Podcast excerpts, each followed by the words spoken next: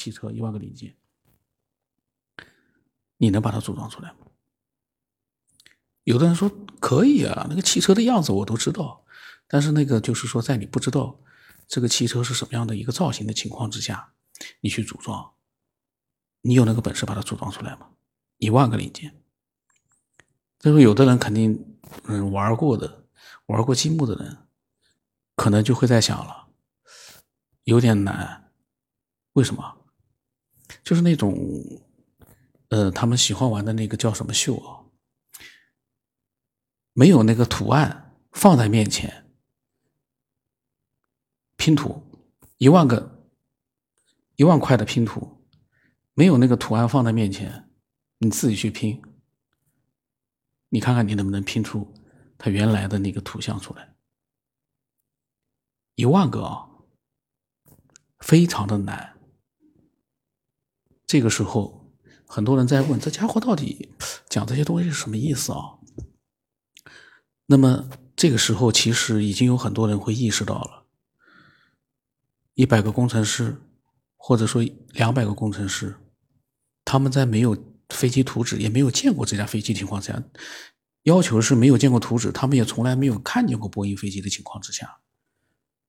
打比方，他们就是两百年前的工程师，高级工程师，或者他们就是那个时候西方啊，比如说英国的工程师，他们有机械装置了。有设备了，但是呢，他们从来没有见过，呃，飞机。那时候没有飞机嘛？那在这个情况之下，给他们四百万个零件，让他们去把它拼出它原来的样子出来。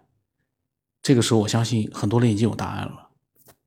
没有电脑的协助，光靠我们人脑拼不出来。你用各种组合的方法，你去做。你做到后来，你会发现，你根本不知道你之前组合了些什么东西啊！这还是在两百个工程师他会懂精通这个机械装备的情况之下啊，你都做不到。这个时候就谈到一个事情了：我们的人有四百万亿个细胞，大家想想这个概念。我们的人体啊。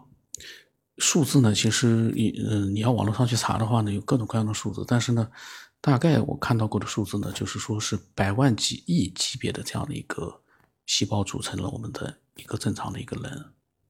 这个时候就出现一个问题了：百万亿个细胞这个概念，大家可以去设想一下，到底有多少这个数字？这些细胞呢，不是说像沙子一样的堆成一堆就结束了。这些细胞要组合成我们这样一个，到目前为止，医学家、科学家都还没有完全弄明白的这样的一个人的身体。大家去设想一下，几千年来文明产生之后，到现在为止，科技这么发达了，还没有完全把我们的人弄明白。那在这样一个情况之下，我们的人的每一个器官都有它的特点。那么之前的节目里面，其实我讲到过，很多科学家也疑惑过，包括达尔文也疑惑过，眼睛，眼睛是他很疑惑的点在哪里？眼睛是怎么样子会，如果是能够进化出来的话，它怎么会进化出来的？因为眼睛的各个部位必须要同时进化，同时出现了之后，它才能运，才能就是说正常的工作。可是进化你不可能啊，同时组装成功，同时很多的这个部位同时进行之后，它才能达到目前的眼睛所具有的功能。所以这个呢，始终据说啊，就是达尔文他觉得自己的进化论是有问题的。这个眼睛的，其实后来呢，我我自己是这么想的，不光是眼睛，你的五脏六腑。你的全身密布的各种各样的血管啊，呃，各种各样的那种器官啊。说句实话，复杂程度，飞机是四百万个零件，我们人体是，我就算它正常一点的话，四百万亿个细胞组成的，大家想想这个概念，几乎是波音飞机的一亿倍的，可能我都说不定还少说了，一亿倍的这样数字量级。